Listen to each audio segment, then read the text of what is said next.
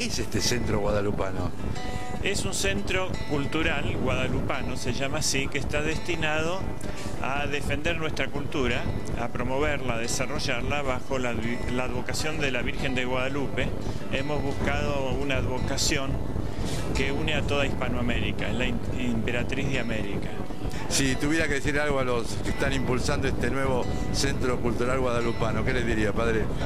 Que está muy bien, porque como la revolución es cultural primordialmente, eh, no hay más, cosa más importante que dar una respuesta en el orden cultural. Y aquí quiere ser no solamente una librería, sino hasta un bar literario, de que se dé un poquito de alguna, que la gente se reúna cordialmente, una trapella, la virtud de la trapella tan olvidada, de saber divertirse, estar solos, juntos, un grupo de amigos, este, hasta oír conferencias, ciclos y todo eso me parece que es lo que se necesita muchísimo, me parece que lo cultural es lo más abandonado en este momento. Por eso toda cosa que se haga en esta línea, y esta me parece muy bien lograda, no deja de ser importante.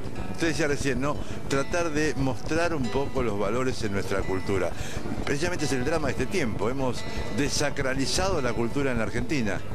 Sí, estamos sometidos a una terrible guerra cultural que busca oscurecer la verdad y por lo tanto las conductas, los comportamientos. Es una época a logos contra el sentido que se vuelve contra las normas también. Y nuestra forma de proceder y de actuar es a través de lo cultural, de oxigenar esta cultura con los eh, viejos vientos, pero siempre frescos y renovables del cristianismo tuviera que decir una palabra hoy a las familias argentinas que yo no están como un poco desesperanzadas ¿no? en estos últimos años, últimas décadas, si usted quiere, ¿qué le podría aportar el Padre Sáenz a las familias de la Argentina? Sí, yo diría que las familias deben convencerse de que estamos en una época casi terminal, a mi juicio, por lo menos de la historia. No digo que haya fecha ni nada, pero estamos en una época que el enemigo ha ocupado casi todos los lugares, ha tratado de hacer una cristiandad invertida, o sea, una anticristiandad, en donde es delito ser católico. Si yo soy médico y no quiero abortar, en algunos casos voy a la cárcel, cosa nunca vista eso.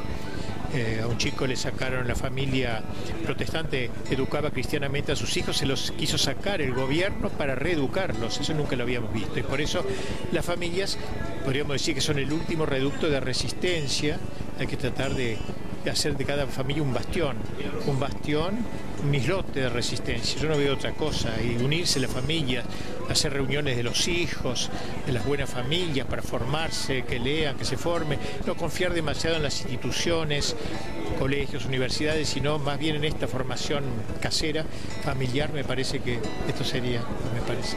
Los últimos tres papas han hablado de Claudius como una de las mejores revistas de pensamiento católico que tiene la Argentina y América Latina. ¿Qué espera que sea esta librería Imagen y Palabra y este Centro Cultural Guadalupano de acá algunos años? Quiero que sea un centro, es decir, algo que reúna a todos los amigos de los temas comunes. Ah, es para todas las instituciones que están en la defensa y en el desarrollo y en la promoción de lo cultural.